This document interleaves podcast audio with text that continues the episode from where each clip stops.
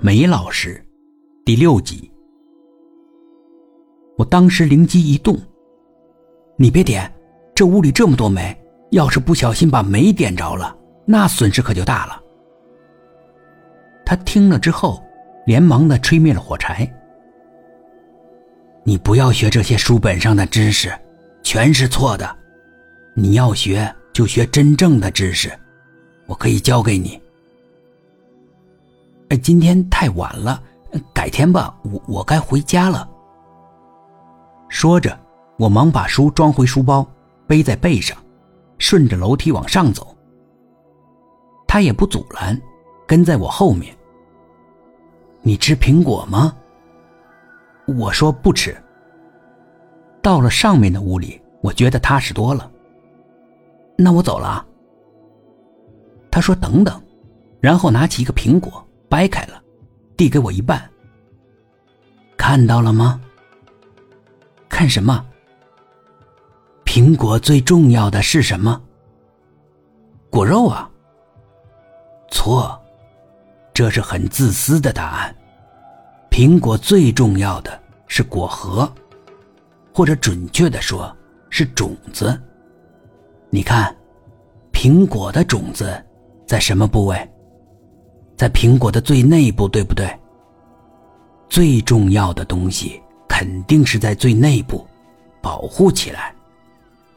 地球就跟苹果一样，外面有表皮，有岩石层，但那些啊，都是为了保护地心的高等生命体。我觉得他说的有道理。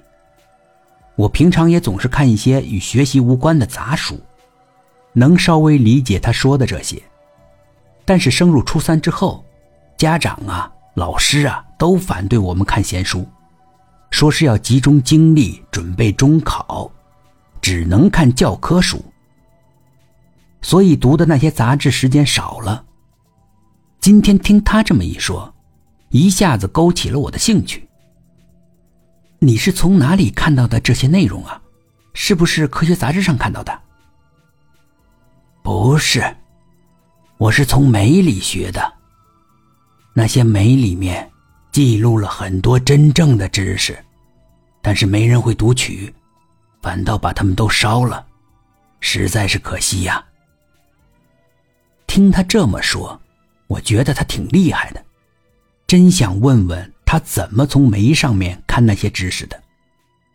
可是刚才他要烧我课本的举动，着实吓到了我，所以我还是决定走为上策。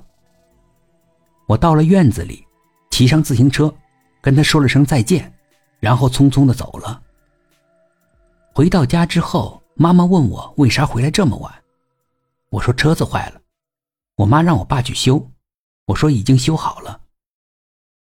吃饭的时候，我问妈妈：“地心里面是不是住着人？”我妈连忙打开我的书包翻找。你是不是又看那些乱七八糟的书了？我说没有。当时我家是点炉子做饭的，也会买一些烟煤，炒菜的时候用。煤放在院子里怕丢，所以堆在屋里。我去拿了一小块烟煤。问我爸：“爸，你说这些煤上面会不会有字啊？会不会记录一些知识啊？那种很特别的知识，很重要的知识。”